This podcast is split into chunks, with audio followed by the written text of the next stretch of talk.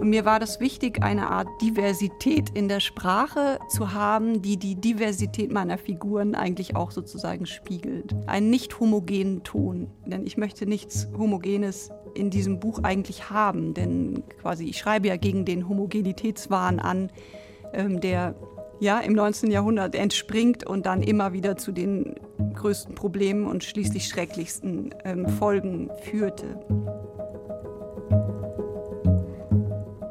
Ihr schien allein gewiss, dass das, was die anderen sättigt, bei ihr nur Hunger erzeugt. Mein Lieblingssatz aus Svenja Leibers neuem Roman Casimira. Im Surkamp Verlag erschienen und für mich ein absolutes Highlight des Bücherjahres 2021. Ich bin Natascha Freundl und begrüße Sie zu einer neuen Folge von Weiterlesen, dem Literaturpodcast von RBB Kultur und dem Literarischen Kolloquium Berlin. Mit Svenja Leiber und ihrem Roman Casimira. Herzlich willkommen, Svenja. Hallo, danke für die Einladung. Im literarischen Kolloquium am Wannsee, da haben wir uns 2019 kennengelernt. Da hatte Svenja Leiber das Romanprojekt, damals noch unter dem Titel Anna Grube, für den Alfred Düblin Preis eingereicht. Ich war damals mit Cornelia Geisler und Jörg Margenau in der Jury.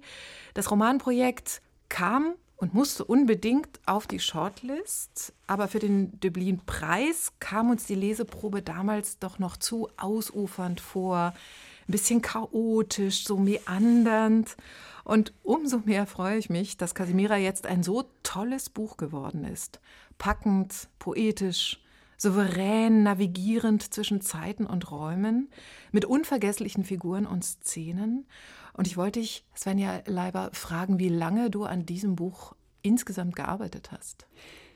Ja, das ist immer natürlich eine sehr, sehr gute Frage, weil ich das nie ganz genau sagen kann. Denn einerseits beginnt diese innere Beschäftigung mit dieser Geschichte schon fast in meiner Kindheit. Aber ganz konkret habe ich ziemlich genau eigentlich drei Jahre daran gearbeitet, wobei das Schreiben selbst ja anderthalb Jahre eigentlich dann nur war. Und warum es bis in die Kindheit eigentlich zurückreicht, liegt daran, dass quasi eine meiner Urerzählerinnen eine Frau war, eine alte Frau aus meinem Kindheitsdorf, die immer zum Hühnerrupfen zu meinen Eltern kam. In Schleswig-Holstein. In Schleswig-Holstein, genau, in der Nähe von Lübeck. Und die ähm, setzte sich hin, fing an zu arbeiten und fing an zu erzählen. Und ich, weil ich gar nicht im Kindergarten war und viel zu Hause einfach ähm, mir selbst überlassen war, saß immer bei ihr und habe einerseits diesen Schlachtvorgängen zugeguckt und andererseits eben ihre Geschichte gehört. Und daraus wurden viel später Interviews, also wo ich sie dann tatsächlich konkret zu ihrem Leben befragt habe, denn sie kam, ich glaube, 1948 aus dem damaligen Ostpreußen nach Schleswig-Holstein, wie ja sehr, sehr viele ehemalige Ostpreußen Ostpreußinnen und hatte ein sehr, sehr bewegtes und sehr hartes Leben, auch als Arbeiterin in unserem Dorf.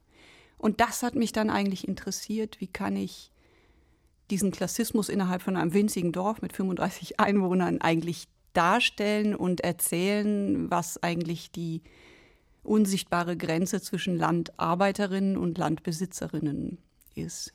Der Roman führt nach Ostpreußen, nämlich in das Gebiet um Kaliningrad, ehemals Königsberg, an die sogenannte Bernsteinküste, an der Ostsee. Anna Grube war der Arbeitstitel des Romans und die gab es wirklich, ähm, nämlich dort nordwestlich von Kaliningrad. Die Anna Grube war der größte Bernsteintagebau der Welt, richtig? Genau, also vor allem der größte Untertagebau, geradezu eigentlich das einzige funktionierende, in Anführungsstrichen, Bergwerk. Denn wirklich ein Berg, also steinerner Untergrund ist da ja nicht, sondern Sand. Und das war auch das Besondere und das Wagnis an diesem Grubenbau, dass man versucht hat und es auch geschafft hat, unter die sogenannten Strandberge, also die aber eigentlich Sandberge ähm, sind, so tief darunter zu graben, um innerhalb der bernsteinführenden Schicht sich lang zu graben. Und wie bist du dann auf die Geschichte dieses Bernstein-Tagebaus Genau, und darauf bin ich gestoßen tatsächlich, weil ich eben diese Spuren dieser alten ehemaligen Ostpreußen verfolgen wollte und mich deswegen überhaupt erst mit Ostpreußen beschäftigt hatte und vor allem in dem, wie ich finde, sehr guten Buch von Andreas Kossert, einem Historiker, auf die Erwähnung eigentlich nur der Anna-Grube stieß und weil er auch wirklich eigentlich nur in drei Sätzen anklingen ließ, die tragische Geschichte dieser Grube, die insofern eben sehr, sehr tragisch ist, weil sich dort 1945 ein ähm, sehr schreckliches Massaker abgespielt hat, was die Deutschen, also die SS, an den Überlebenden des Außenlagers des KZ Stutthof angerichtet hatten, was vor allem Frauen und Mädchen waren, die man in der Anna-Grube einmauern wollte. Und als es nicht gelang, ermordete man sie eigentlich in der Ostsee, also in der vereisten Ostsee. Das ist von Martin Bergau sehr genau beschrieben, der als ja eigentlich HJ-Junge dabei war, da sozusagen rekrutiert wurde und als alter Mann mit sehr schlechtem Gewissen eigentlich zurückgekehrt ist und überhaupt von diesem Massaker erzählt hat. Der einzige Deutsche, der das zugegeben hat und öffentlich gemacht hat, wofür er auch starken Gegenwind von alten Ostpreußen-Verbindungen und Vereinigungen bekommen hat. Und es gibt da eine Art Zeugenbericht, den er gesammelt hat. Und ähm, daraus geht sehr deutlich hervor, was da passiert ist, denn ungefähr 15 Frauen haben das überlebt von mehreren tausend und haben berichtet. Und mir erschien dann erstmal, das reicht. Also das ist absolut treffend und, und in, informierend. Da will ich mich fiktiv überhaupt nicht äh, noch darüber auslassen, sondern das muss man, finde ich, so stehen lassen. Und das besonders Traurige, was eben Andreas Kossert erwähnt, ist, dass diese Grube 70 Jahre vor dem Massaker von einem jüdischen Unternehmer gegründet worden ist. Und jetzt könnte man sagen, ja, das ist Zufall. Ich mutmaße, es ist noch nicht mal Zufall, sondern eine besondere Form des Sadismus, weil diese Geschichte um den damals ähm, sogenannten Bernstein-König, diesen jüdischen Unternehmer, der Moritz Becker hieß, sehr gezeichnet ist von Antisemitismus schon, von Neid auf seinen Erfolg, den er bei einem großen Risiko, was er eingegangen war, tatsächlich hatte. Mhm. Und das hat mich dann so interessiert, dass ich beschlossen habe, diese Geschichte will ich erzählen, die Geschichte der Grube, nicht das Ende der Grube. So. Mhm. Und ich muss sagen, dass mir auch, obwohl ich mich schon einigermaßen für Osteuropa interessiere, da auch immer wieder hingereist bin, aber nicht in das Gebiet um Kaliningrad bisher, mir das auch vollkommen unbekannt war die Geschichte ähm, ja. dieser Grube. Genau, und das geht ja sehr vielen so, mit denen ich spreche oder die auf mich zukommen jetzt, dass sie nie davon gehört hatten. Und das liegt natürlich an der Region, an der Lage der Region, die erst sehr, sehr lange abgeschlossen war als Militärsperrgebiet der Sowjetunion, gar nicht zugänglich und dann später vielleicht auch nicht das super attraktive Reiseziel, außer für ja viele also die entweder dort Wurzeln hatten oder mit einer relativ revisionistischen Tendenz dort wieder hin wollten. Und dann ist es interessant gewesen in der Recherche auch, dass quasi die Geschichte von 1947 bis zum Zerfall der Sowjetunion auch innerhalb der Sowjetunion relativ tabuisiert war. Also es gibt ganz wenig Aufarbeitung eigentlich, was dort stattgefunden hat, wie die Neuansiedlung stattgefunden hat was immer mit dieser Sperrgebietssituation natürlich zu tun hatte. Aber diese Zeit ab 47 bis äh, Sowjetunion und Ende der Sowjetunion, die nimmst du ja auch nicht in den Blick, äh, sondern du hast eine Gegenwart, die aber ein bisschen zurückliegt, nämlich das Jahr 2012 im Blick. Das ist ein Erzählstrang, damit mhm. beginnt das Buch auch. Und dann hast du die Zeit von 1871 bis 1945 mhm. mhm. mehr oder weniger im Blick. Mhm. Ne? Das sind so die zwei Zeitebenen, die du miteinander in, ja, auch zum Teil ganz drastischen Schnitten, äh, Sprüngen im Text äh, miteinander verbindest. Mhm. Und wenn wir mal auf den Anfang des Romans schauen, da sind wir in Jantarne, das ist, äh, ist das russische Wort für Bernstein. Und dieser Ort heißt also gewissermaßen Bernsteinern, dort, wo damals der Tagebau begründet wurde. Jantarne, da lernen wir im Jahr 2012 Nadja kennen. Nadja war mal Baggerfahrerin in der Bernsteingrube, verkauft heute aber Bernsteinschmuck an deutsche Touristinnen in einem Kiosk und sie hört merkwürdige Laute aus der Grube. So beginnt der Roman. Das Wort Raunen fällt Nadja dazu ein, aber das trifft es nicht ganz. Es war etwas, denkt sie, schreibst du. Und ich frage mich, glaubst du daran, dass Orte gewissermaßen unter ihrer Vergangenheit ächzen können oder ihre Vergangenheit in sich aufbewahren, so wie Bernstein ja auch Vergangenheit in sich hält? Ähm, ja, also jein. Also natürlich glaube ich nicht an dieses akustische Phänomen. Aber also eine Buchhändlerin sagte mir neulich, und das fand ich einen guten Begriff, ähm, es sei eine Art psychogeografisches Porträt, was dieses Buch ähm, versucht. Und das fand ich eigentlich sehr interessant, weil ich suche und suchte nach dem Verhältnis eigentlich, was Kultur oder Unkultur mit der Natur gemacht hat, macht. So und das hat mich einfach sehr beschäftigt, wie sehr jedes stattfindende Ereignis eigentlich Spuren hinterlässt, tatsächlich real in der Natur bis ins Mikrobiologische hinein und wie eigentlich nichts ja weg ist. Also ich habe mich auch beim Reisen dort durch die Gegend immer gefragt, was, was bedeutet das, dass die ganzen Toten dieser unendlich vielen Kriege, die da durchgegangen sind, alle in diesem Boden natürlich liegen. Und da könnte man jetzt sagen, das ist irgendwie banal. Alle enden am Ende in dem Boden. Und doch kann man dieser Frage natürlich mal nachgehen und sich überlegen, was bedeutet das, dass wir das auch permanent mit der Nahrung, mit dem Wasser quasi unsere Vorfahren, unsere Vorgeschichten immer wieder aufnehmen und eigentlich eine Art Kreislauf einerseits stattfindet und andererseits eine Art Schichtung. Und mich das auch sehr interessiert, immer wenn ich durch Landschaften reise, wenn ich sie noch nicht kenne, aber auch einfach ja, durch Bekannte. Was bedeuten die Spuren, entweder Pflanzungen, also in, in, in Russland habe ich viel Obstbäume mitten in der Gegend gesehen, wo man immer davon ausgehen muss, dass dort irgendwann mal ein Haus gestanden hat und durch diese Holzbauweise ist das Haus schneller zerfallen als der Obstbaum und Genauso auch in dem Gebiet Kaliningrad, wo Alleen ins Nichts führen, aber auch ja sehr viel Zerstörung natürlich sichtbar ist.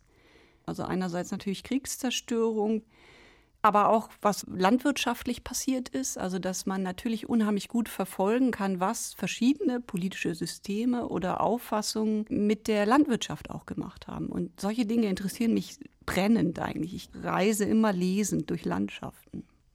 Und das ist wahrscheinlich auch das Literarische. An deinem Blick und dann auch an deiner Art, die Dinge aufzugreifen und sinnlich erfahrbar zu machen.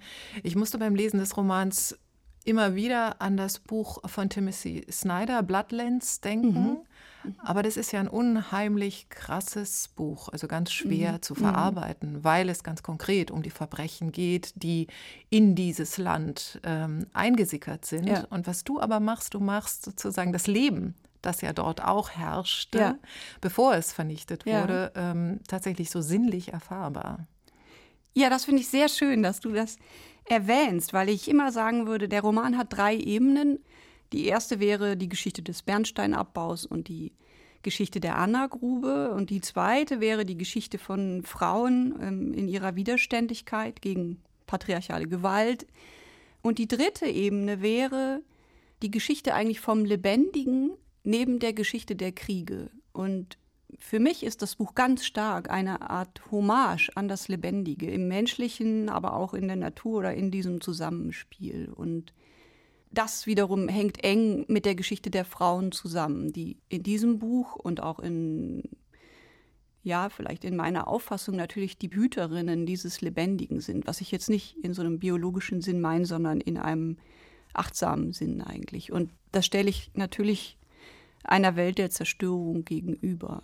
Und dann schauen wir mal auf eine besonders lebendige Figur, auch die titelgebende Figur, nämlich Casimira, die ja so ein Kraftzentrum dieses Romans bildet, auch eine magische Frauenfigur, die ihre Hütte kaum je verlässt, die aber der Text immer wieder aufsucht bis an Casimiras Lebensende. Und wir lernen sie kennen im Jahr 1871. Da hören wir auch gleich mhm. einen Ausschnitt. Mhm. Warum 1871? Also der Teil zu Casimira setzt 1871 ein, als die Gründung des Kaiserreichs stattfindet. Und das hatte natürlich weitreichende Folgen, auch für die Region dort an der Ostsee, also im damaligen Ostpreußen, und hatte Folgen für alle möglichen gesellschaftlichen Schichten oder verschiedensten Teile der Bevölkerung, unter anderem für die jüdische Bevölkerung, die im Zuge dieser, dieser Reichsgründung gewisse Gleichstellungsrechte mal bekamen. Im Ansatz hatten sie das immer mal zugesprochen bekommen, aber immer sehr willkürlich und schnell auch wieder abgesprochen bekommen. Und diese Hoffnung auf eine endliche Gleichstellung lebte er schon lange in der jüdischen Community oder Bevölkerung. Und gerade im damaligen Ostpreußen, wo es sehr viele jüdische Menschen gab, spielte das natürlich eine Riesenrolle. Das ist ein Grund für mich aber überhaupt, dass ich diese Phase des sogenannten Kaiserreichs durcherzählen möchte, noch einmal in dem Roman. Und das hat damit zu tun, dass ich eigentlich reagiere auf eine Art des Revisionismus, ähm, den ich heute erlebe, der einerseits versucht, alle möglichen Ideologien eigentlich auf die NS-Zeit zu begrenzen und zu beschreiben, das war die schlimme Zeit der Deutschen und die Zeit davor eigentlich wie wegblendet. Das hieße, wir haben nur zwölf Jahre ein echtes Problem gehabt. Und dann gibt es natürlich auch eine, finde ich, Verharmlosung des Kaiserreichs, die immer wieder ausblendet, wie gewalttätig, gewaltvoll und gewaltverherrlichend diese Phase eigentlich war und wie sehr die maßgeblichen Ideologien, also die aus der Eugenik entstanden, die in den frühen Rassenideologien entstanden, also die wirklich menschenverachtenden Ideologien, alle in der Zeit des Kaiserreichs eigentlich entwickelt wurden, in den vor allem 80er Jahren des 19. Jahrhunderts. Und ich fühle mich eigentlich herausgefordert, nicht nur von heutigen sogenannten Reichsbürgern, sondern auch von Phänomenen wie dem Stadtschloss in Berlin oder ähnlichen merkwürdig verharmlosenden, auf alte, schöne, prächtige Zeiten irgendwie rekrutierende Tendenzen zu antworten mit einem Überblick, eigentlich einer Art Geschichtsüberblick. Und das sind auch die ähm, realen historischen Persönlichkeiten, die überhaupt genannt werden in dem Roman. Das sind Namen, die aus dem ja wirklich akademischen Entwickeln des Antisemitismus und so weiter die hier tatsächlich sozusagen real auch namentlich genannt werden, während alle anderen Figuren natürlich fiktiv sind. Mhm. Und dann hören wir jetzt mal einen Ausschnitt aus dem Roman und lernen Casimira kennen. Nährung 1871 Die Hütte auf der Nährung hat keinen Schornstein.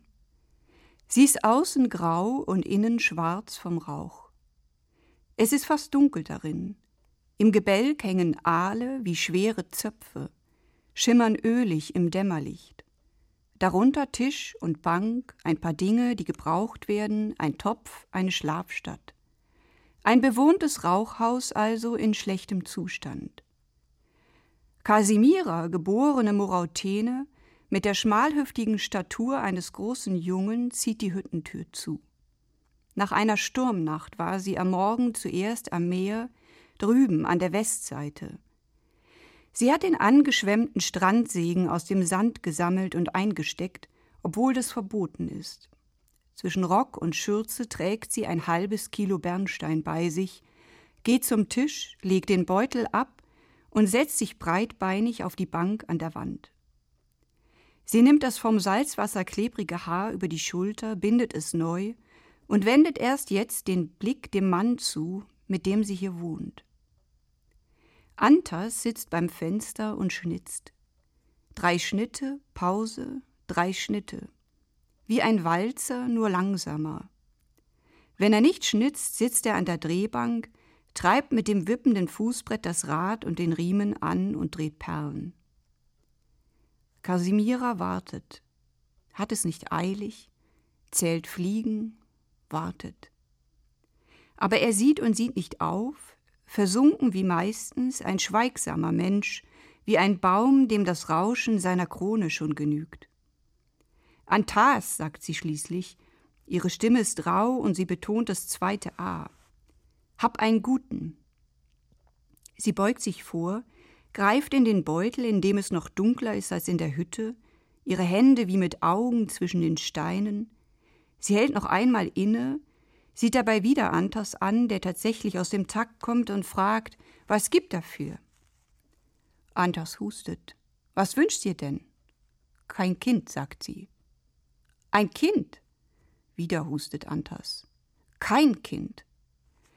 Jetzt schaut er auf. Jede Frau möchte ein Kind. Ich nicht. Das Frühjahr beginnt gerade erst. Antas schnitzt aus Bernstein einen Bauern. Neben ihm auf dem Schachbrett, auf das Casimira jetzt ihren Fund legt, größer als ihre Hand, stehen schon die übrigen Figuren. Nur der letzte Bauer fehlt noch. Er wandert Antas durch die Finger wie ein paar Gedanken durch seinen Kopf. Warum will sie denn kein Kind? Wenn er vom Nachtfang zurück ist, den er für ein zusätzliches Geld betreibt, freut er sich auf Casimira. Die Mittage da draußen, nirgendwo sonst ein Mensch, nur er und die Katz, aufgezogen von ihrer Ahne Morautene, einer verwitterten alten Prusin, wie diese nicht getauft, in kein Kirchenbuch eingetragen, als gäbe es sie gar nicht, von den Dorfkindern mit Dreck beworfen, zu eigenartig, von den Dorffrauen verjagt, zu schön, war bei der Familie Hirschberg in Schwarzort im Dienst, als er sie fand und mitnahm. Geht seitdem mit ihm durch jedes Wetter, mit einer eigentümlichen Treue, findet ihm die besten Steine, hilft ihm beim Lichten der Netze und irgendwann gehen sie ins Haus, raus aus dem Wind, der Geruch vom warmen Holz und Rauchfisch, Casimiras Blick, jetzt nichts sagen, nicht stören. Oder im Herbst, wenn die Unwetter kommen, die Wolken knapp überm Haff und die Zugvögel mit ihrem Rufen und nur zwei Menschen zwischen all dem Element. Aber ein Kind will sie nicht. Was genau Casimira will, weiß sie noch nicht.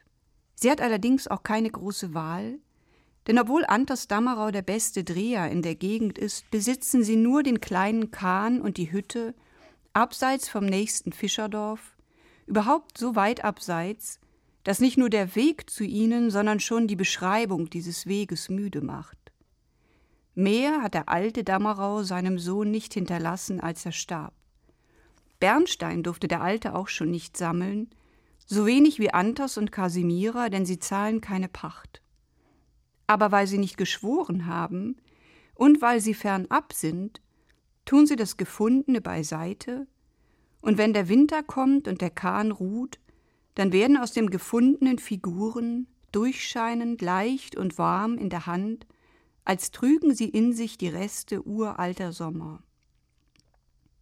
Und diese Figuren wandern, wenn Antas und die Katz ein paar Partien gespielt haben, in einer Kiste mit Räucheraalen zum Herrn Hirschberg, Bernsteinhändler in Schwarzort, der sie mitsamt den Aalen ankauft. Zu Haus in der Hütte ist es warm. Antas setzt sich und raucht. Dann hält der Casimira die Pfeife hin, sie tut einen Zug, setzt sich auf seinen Schoß, lehnt den Kopf zurück und bläst den Rauch zum Dachstuhl hinauf. Aber warum kein Kind? Antas hat ihre helle Kehle vor sich. Bin keine Mutter. Bisher wohl nicht. Werde auch keine sein. Wirst es lernen, ich will es gar nicht lernen. Antas nimmt ihr die Pfeife ab und tut selbst noch einen Zug. Und was willst du dann? Drehen lernen, wie du. Das sind schon zwei Wünsche. Antas fasst sie beim Zopf. Ich zahl auch. Sie zieht den Kopf zurück, dass der Zopf sich spannt und sieht ihn an. Aber wie kann das gehen? Was? Dass nicht doch ein Kindchen kommt. Die Ahne hat gesagt, man muss nur richtig zählen. Und wo ist deine Zählung jetzt? Antas legt die Pfeife auf den Tisch. Jetzt? Kasimira zieht den Rock hoch. Ist die Zahl nicht gefährlich? Vielen Dank. Das war ein erster Einblick in den Roman Kasimira. Du verfolgst ja Kasimiras Familie, denn sie bekommt ja doch ein Kindchen ein mhm. Sohn mhm. und der wird eine Familie haben. und deren Kinder wirst du ja. zeigen und zum ja. Leben bringen in dem Buch. Und wir haben die Familie Hirschberg, die jüdische Familie Hirschberg, ähm, die, wie wir jetzt gehört haben, die Arbeitgeber sind von Antas und Kasimira. Kasimira ist mhm. Haushaltsgehilfin im Hause Hirschberg. Und wenn man die Generationen dann so im Blick hat und mit dem Roman verfolgt über die Jahre, denkt man natürlich an Traumaübertragungen. Wie sehr also, spielen die eine Rolle in dem? Ja. Genau, es ist tatsächlich, es sind ja zwei Familiengeschichten und es wird über fünf Generationen ähm, letztlich erzählt. Also Casimiras Familie tatsächlich reicht fünf Generationen weit in dem Buch. Und tatsächlich ist es ein Versuch, unter anderem die Gewalt eigentlich, die an Frauenkörpern verübt wurde, inwieweit sie sich weiterreicht, inwieweit sie eigentlich ja internalisiert ist über die Generationen hinweg und zu Folgen natürlich führt in den Leben dieser Frauen. Und es gibt aber zwischen Casimira und mhm. Henriette Hirschberg eine ganz besondere Nähe. Ja. Also du mhm. schaffst so ein Netz an Beziehungen durch die Zeiten zwischen den Frauen vor mhm. allem. Mhm. Manchmal ahnen sie nur von ihren Vorfahren, so wie Nadja vielleicht mhm. was ahnt, indem sie da dieses mhm. Raunen hört aus dem Bergwerk. Und Henriette ahnt zum Beispiel etwas in Casimira, von dem Casimira selbst vielleicht in dem Moment, wo wir die beiden kennenlernen, noch gar nichts konkret weiß. Sie lebt ja mit Antas zusammen. Ja. Aber Casimira wird ihre Liebe zu Frauen im Laufe des Buches entdecken. Mhm. Henriette sieht das vielleicht schon vor Casimira. Und ich frage mich, ob diese besondere Nähe zwischen den Frauen, ob das ein Wunschdenken von dir ist ja, ja. oder ob die jüdische Familie Moritz Becker hieß der jüdische Unternehmer, der die Grube gegründet hat. Bei dir ist Moritz Hirschberg der mhm. jüdische Unternehmer ob die tatsächlich mit besonderer Achtung ihre Haushaltsgehilfinnen oder auch die Arbeiter im Bergwerk behandelt haben. Ja, tatsächlich ist es so, dass die Familie Becker, die historisch belegte Familie Becker, ähm, sich deutlich hervorgetan hat durch soziales Engagement. Vor allem die Frau Becker, die auch Henriette hieß. Und sie hat sich maßgeblich um Frauenbildung und um Frauenversorgung eigentlich gekümmert, aber auch um soziale Absicherung der Arbeiter in der Grube. Also Krankenversorgung, Krankenversicherung eigentlich auch und Altersversicherung. Also und darin war die Familie Becker und so beschreibe ich auch die Familie Hirschberg natürlich. Ähm, ja, die waren wirkliche Vorreiter in diesen Fragen. Und das setzt sich auch fort in dem realen Sohn der Familie Becker damals, der als Sozialdemokrat auch versucht hat, quasi die Rechte der sehr, sehr armen eigentlich Landarbeiter irgendwie zu verbessern und sie überhaupt dazu zu führen, Land selber erwerben zu können. Und der Moritz Becker war der Erste, der wirklich viele Menschen in Lohn und Brot gebracht hat dort. Also eine sehr, sehr große Gruppe an Arbeitern in der Grube mit ihren Familien ja letztendlich in eine ganz neue Situation gebracht hat. Und seine Frau eben mit ihren sozialen Ambitionen auch. Die Henriette in dem Roman zeichnet sich außerdem dadurch aus, dass sie hochgebildet ist. Mich hat einfach sehr fasziniert, auch dass es im damaligen Königsberg eine sehr hochgebildete jüdische ähm, Schicht gab oder eine jüdische Community, die sowohl in der Architektur als auch in der Musik als auch in der Wissenschaft maßgebliche Schritte vollzogen haben und dort also wirklich kulturbildend waren. Und deswegen ist Henriette auf eine Weise, wirkt sie wacher oder als hätte sie einen größeren Überblick als Casimira.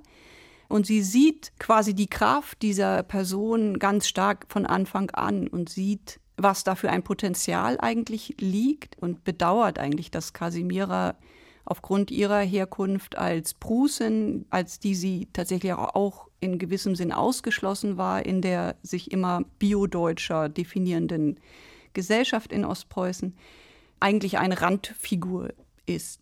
Und ich habe aber mit System tatsächlich ja Randfiguren entworfen. Also die ersten drei Frauen in der ersten Generation sind ja Henriette, Casimira und Jadwiga, die später die Geliebte von Casimira sein wird. Und das ist eine Jüdin, eine Prusin und eine Polin. Also alle drei gehören nicht zur Mehrheitsgesellschaft.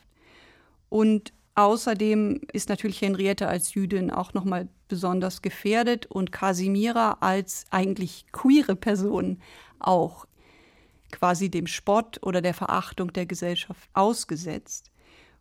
Und es war natürlich ein Wagnis oder für mich eine große Frage, was ist eigentlich eine queere Person im 19. Jahrhundert? Also wie beschreibe ich die? Ähm, wie hat die Gesellschaft auf diese Menschen geguckt? Aber bei den Frauen ging es so weit, dass man ihre Liebe zu Frauen zum Beispiel überhaupt nicht ernst genommen hat und auch deswegen erstmal auch gar nicht als Gefährdung der gesellschaftlichen Ordnung gesehen hat, weil man ähm, der Meinung war, die Frau ist zu wahrer Liebe sowieso gar nicht in der Lage. Das hatte natürlich mit dem Blick auf Frauen generell zu tun, der mich natürlich auch sehr beschäftigt hat in dem gesamten Roman. Und meine Intention war ja, Figuren zu schaffen, die alle gefährdet waren und vor allem später in der Zeit des Nationalsozialismus hochgefährdet gewesen wären. Und das klingt vielleicht ein bisschen kompliziert, warum ich das eigentlich mache, aber ich wollte, ausgehend hatte ich ja von dem Massaker, hatten wir kurz gesprochen, und für mich war die Frage, wie kann ich diese Frauen, die dem zum Opfer fielen, wie kann ich denen eine Art Denkmal setzen, ohne sie zu reviktimisieren? Und die Idee war dann, Frauenschicksale zu schaffen, die in einer anderen Zeit waren, aber die sozusagen von der Gefährdungslage her vergleichbar gewesen wären, mit denen man sich aber empathisch tief verbindet und sie nicht als Opfer wahrnimmt, sondern als lebendige Frauen wirklich. Mhm. Und das war eigentlich die Idee. Ja. Und das funktioniert ja auch wunderbar. Äh, man hat eben Casimira vor Augen, sie wird sich sehr früh Hosen schneidern, sie wird sich die Haare abschneiden. Sie will andere Geschlechterrollen ausprobieren und ja. darum geht es auch jetzt im zweiten Ausschnitt, den du ausgewählt hast? Also es ist so, das hatte ich ja kurz anklingen lassen, Casimira und Antas ziehen tatsächlich ähm, zu der gegründeten Grube, die Hirschberg gegründet hat, obwohl Casimira da zunächst gar nicht hin wollte. Und man kann vielleicht kurz noch sagen, Casimira ist sehr hin und her gerissen ja zwischen ihrem geradezu atavistischen Hellsehen, also einem Herkommen aus etwas sehr, sehr altertümlichen oder ja, naturnahen, naturnahen Religion ähm, und einem ganz großen Hang oder eine Begeisterung zur Modernität und zu der Arbeit, die dort geleistet wird. Und sie will eigentlich selber ja auch teilhaben. Also sie beansprucht eigentlich und sie hat auch maßgebliche Ideen für diesen Abbau und für diese Techniken. Und es gibt ein, eine wichtige Figur, das ist Erwin Kowak, das ist der Geologe dieses Bernstein-Bergwerks. Und dessen Frau taucht dann auch im Umfeld dieser Grube auf und begegnet Casimira und es entspinnt sich zwischen ihnen eine heimliche Liebe, die aber irgendwann, also als sie mehr oder weniger ans Licht kommt, ihnen sehr, sehr hart und mit großer eigentlich Gewalt untersagt wird. Und es beginnt eigentlich dann eine Art wirklicher Leidensweg auch für Casimira. Und jetzt, fast 20 Jahre später, also am Weststrand 1893, befinden wir uns jetzt bei der Grube. Casimira trägt eine Schüssel mit blau gekochten Forellen auf. Sie hat die Fische nicht geschuppt, überhaupt kaum berührt und sie eine halbe Stunde in Essig liegen lassen. Jetzt leuchten sie unter geschmolzener Butter blau wie Achat. Sie setzt sich zu Antas, der noch stiller ist als sonst. Überhaupt ist es, seit Ake, ihr Sohn, nicht mehr da ist, oft so leise im Haus, dass sie das Nagen der Holzbocklarven in den Dachbalken hören können. Casimira will gerade auftun, da entgleitet ihr die Kelle und fällt scheppernd auf Antas Teller. Was hast du? Er greift nach ihrem Arm. Nichts. Er nimmt sein Besteck wieder auf und blickt sie an. Doch. Casimira erwidert seinen Blick. Sie trägt ein Kopftuch, das ist nichts Neues. Aber ihr Gesicht ist hager geworden. Jetzt sieht er es. Ihre Augen sind verschattet. Und? Wird dir nicht gefallen? Das entscheide ich selbst. bin mir sicher. Aber verurteile mich nicht. Es ist nur, was du immer durftest. Kasimira hebt langsam die Hand, fasst nach dem Kopftuch und zieht es in den Nacken. Sie hatte sich nicht zurückhalten können. Am Morgen vor dem Spiegel hatte sie plötzlich nach der Schere gegriffen, hatte so viele Strähnen auf einmal mit den Klingen zu fassen versucht, dass sie mehrfach ansetzen musste. Die Haarflechten fielen von ihr ab wie Schatten. Und das Ergebnis hatte ihr gefallen. Sie fühlte sich klar und frei. Es hatte ihr viel zu gut gefallen. Sehr still ist es da nun in der Küche. Eigentlich noch stiller als vorhin, weil jetzt auch alle Gedanken still sind. Anders hatte mit allem gerechnet, aber nicht damit. Er räuspert sich. Irgendwas steigt in ihm auf, löst sich in der Bauchgegend, sucht sich den Weg durch seinen Hals und Mund. Ein Geräusch, ein Würgen, ein Glucksen, ein Beben. Und dann lacht Antas, lacht ganz schrecklich. Lachst du über mich? Über dich? Anders kann sich kaum beherrschen. Er wischt sich die Tränen vom Gesicht, schüt es schüttelt ihn immer heftiger, und jetzt weint Antas, hält seine rauen, von der harten Arbeit steif gewordenen Hände vor die Augen und kann auch das nicht beherrschen. Kasimira sieht ihm reglos zu. Endlich beruhigt er sich, schüttelt den Kopf. Was willst du nur? Kasimira braucht lang für eine Antwort. Alles, sagt sie endlich. Das bekommt niemand. Dann das, was du längst hast. Sie denkt nach. Wenn ich vor einem Spiegel war, habe ich mich nicht erkannt. Jetzt ist besser. Aber so kannst du nicht rumlaufen. Ich weiß. Du musst sie wieder wachsen lassen. Nein. Antas ahnt, was dieses Nein bedeutet. Er steht auf, geht raus und runter zum Wasser. Er setzt sich in den Sand. Der Wind bläst ihm kalt in die Jacke. Es geht nicht, denkt er. Irgendwer muss sie umstimmen. Er empfindet sein Leben und seine Frau plötzlich als anstrengend. Er fragt sich nicht, wie es ihr mit ihm geht. Die einzige Frau, denkt er nur, die ihrem Mann vielleicht nicht anstrengend ist, ist wohl die Hirschberg.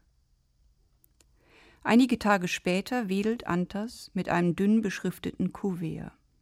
Er legt es vor Kasimira auf den Küchentisch. Von Frau Henriette. Überrascht öffnet sie, liest Buchstaben für Buchstaben. Ich soll zur Stadt kommen, Sie möchte mich sehen. Aber dann blickt sie Antas an. So. Muss das Kopftuch drauflassen. Dann sehe ich aus wie eine Magd. Wird Frau Hirschberg nicht stören. Königsberg 1893 In der folgenden Woche fährt Kasimira mit der Eisenbahn nach Königsberg. Während sie aus dem Fenster in die fliehende Landschaft blickt, durchsteigt sie in Wellen Freude. Am Bahnhof in Königsberg zwischen Zylindern, Stöcken und Uniformen versiegt die Freude wieder. Ein Mann auf dem Bürgersteig sieht ihr forschend in die Augen, als prüfe er sie auf Echtheit. Sie tastet nach dem Kopftuch und geht schneller.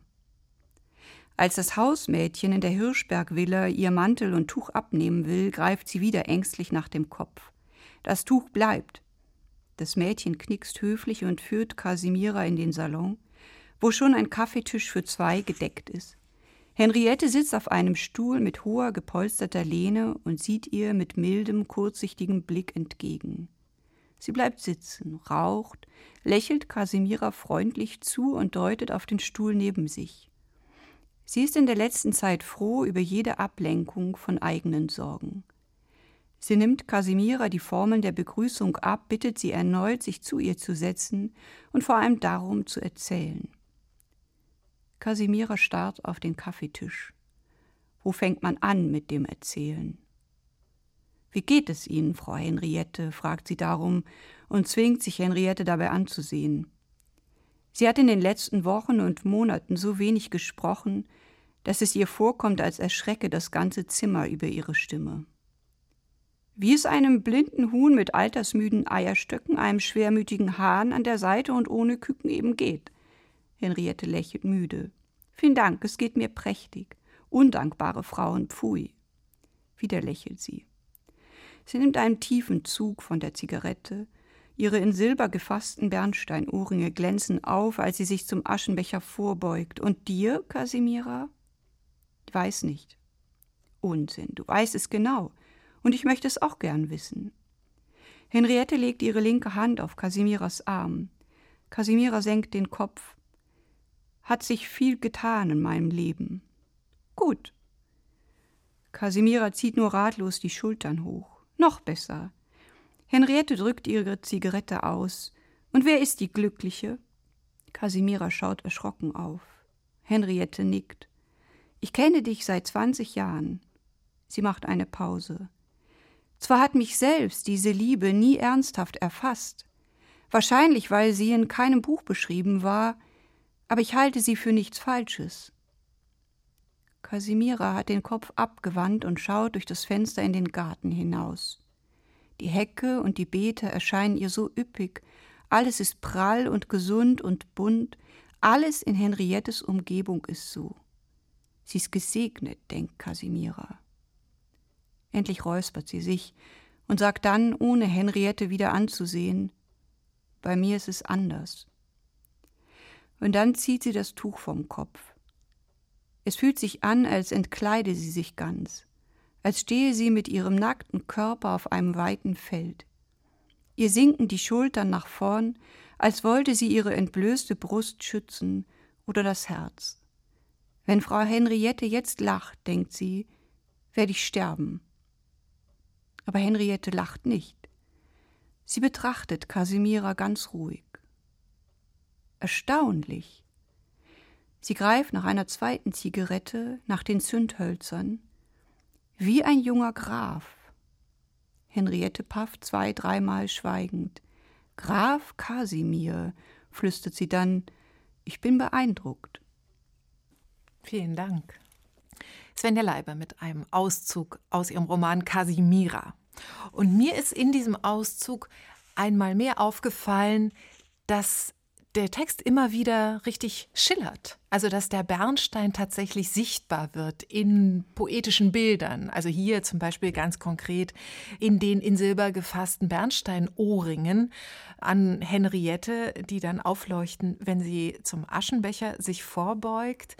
Es gibt auch andere sprachliche Bilder, die schillern. Also beispielsweise eine meiner Lieblingsformulierungen von dir, die ich so auch noch nicht kannte, das Morgenlicht lamettert für Sekunden golden. Und dann hast du auch manchmal einen ganz schnoddrigen Ton und gehst ja auch äh, über Mord und Totschlag in den Weltkriegen hinweg, sonst wäre das Buch ja auch nicht, wie viele Seiten hat es? 336 Seiten, sondern wahrscheinlich, weiß ich nicht, mindestens 3000 Seiten lang. Wann entscheidest du, wo du ins Detail gehst, sprachlich? Und ganz poetisch wirst und wann entscheidest du, ach, da wische ich jetzt auch mal ganz kühn drüber weg? Ich glaube, ich wische am meisten über Gewalt hinweg. Da wird es ja schnell und auch schnoddrig und ironisch oder sarkastisch, weil ich, wie ich vorhin schon sagte, dieses, also eine Reveropferung, aber auch eine Art Voyeurismus äh, in der Literatur eigentlich vermeiden will. Deswegen sind die Kriege immer sehr kurz. Das war im letzten Land, in meinem anderen historischen Roman auch schon so. Tatsächlich versuche ich ja eigentlich wie in einer Art Kamerafahrt immer wieder eine Art Überblick einerseits, also ein Panorama und eine Art Close-up ähm, abzuwechseln. Und ich gehe ganz nah vor allem an diese Frauengestalten ran, weil ich eigentlich eine Art Sichtbarmachung der unsichtbar gemachten Frauen versuche. Und ich gehe auch nah ran an zum Beispiel häusliche Tätigkeiten, die ja in der Literatur eigentlich eher, also die sozusagen nicht wichtig genug sind, gewesen sind bisher. Und mir war tatsächlich wichtig, ganz bewusst diese Themen in den Vordergrund zu ziehen, also Themen, die nicht geschuppten Forellen zum Beispiel. Genau, also viel wird gekocht und aufgetragen und gebacken, aber auch viel geboren und äh, geblutet und gelitten. Und bei den Bildern, ich würde mich nie hinsetzen und mir welche ausdenken, also überlegen, sondern wenn sie das Beobachtete noch konkreter machen eigentlich. Also sie fallen mir in der Beobachtung eigentlich nur ein, gar nicht sozusagen am Schreibtisch, sondern wenn ich meinetwegen bei dem lametternden Licht, man sieht diese schrägen, irgendwie merkwürdig abgegrenzten Strahlen und dann fällt einem ein, das sieht eigentlich aus wie Lametta. Und es ist mir ganz wichtig, dass Sprachbilder in meinen Texten nicht draufgesetzt sind wie eine Dekoration, sondern der Exaktheit eigentlich dienen und dem noch näher dran kommen, durch, auch dann durch einen subjektiven Blick. Also die Sprachbilder haben immer etwas auch Subjektives, weil sozusagen dieser Einfall irgendwie subjektiv ist und trotzdem ist es mir wichtig oder ist es die Hoffnung, dass sie natürlich so objektiv sind, dass sie auch wieder erkannt werden. So, mhm. Sonst würden sie mich gar nicht so sehr interessieren. Und ich versuche in diesem Buch aber in sehr vielen Tönen eigentlich auch zu sprechen oder zu, zu singen, könnte man auch sagen. Also das Schnoddrige oder auch Spröde wurde schon erwähnt, aber auch das, ja, ein Klagelied klingt auch manchmal an oder eine eigentlich wegwischende Geste im Sprechen. Und mir war das wichtig, eine Art Diversität in der Sprache zu haben, die die Diversität meiner Figuren eigentlich auch sozusagen spiegelt. Einen nicht homogenen Ton, denn ich möchte nichts Homogenes in diesem Buch eigentlich haben, denn quasi ich schreibe ja gegen den Homogenitätswahn an, ähm, der ja im 19. Jahrhundert entspringt und dann immer wieder zu den größten Problemen und schließlich schrecklichsten ähm, Folgen führte. Mhm. Und das Schillernde also ich finde das schön, vom Schillernden oder Glänzenden eigentlich zu sprechen, denn tatsächlich ist für mich diese Linie der Frauen, die sind die Goldader eigentlich in diesem Roman und ich, ich folge sozusagen ihrem Glänzen oder ihrem Schillern und auch ihren Ambivalenzen, die diese Figuren eigentlich alle in sich haben. Ja, was ja auch wie ein Schillern sozusagen sich ausdrücken könnte. Und natürlich spielt das auch mit dem Bild des Bernstein immer wieder, der ja erst sehr spät eigentlich zu einem Schmuck wurde und früher im, in der Zeit der Prusten eigentlich als Heiz- und Lichtquelle benutzt wurde, also Brennmaterial, weil der ist ja sehr brennbar, damit wird er auch getestet, ob er echt ist. Und diese verschiedenen Seiten, die der Bernstein dadurch eigentlich hat, dass er gar nicht einfach nur als Dekoration immer gedient hat, sondern ganz verschiedene Funktionen hatte auch das hat mich natürlich irgendwie interessiert. Auf jeden Fall ein Roman, der tatsächlich in erster Linie vom Leben schillert, wie Bernsteine schillern können. Und der ganz viel Herzblut in sich trägt, wie ja auch das fossile Harz ganz viel äh, ja, Flüssigkeit, ne, das Blut Bäume ja. in sich trägt. Svenja Leiber. Schön. Casimira, im Sokam Verlag erschienen, hat 336 Seiten und kostet 24 Euro. Vielen Dank, Svenja, dass du hier im RBB-Studio warst. Sehr gern. Und ich bin Natascha Freundl und in der nächsten Folge von Weiterlesen, unserem Literaturpodcast von RBB Kultur und dem LCB, spricht meine Kollegin Anne-Doro Krohn mit LCB-Programmkurator Thomas Geiger und mit dem Schriftsteller Thomas Lehr über 60 Jahre Spritz. Das ist die Literaturzeitschrift Sprache im technischen Zeitalter. Danke fürs Zuhören und lesen Sie weiter.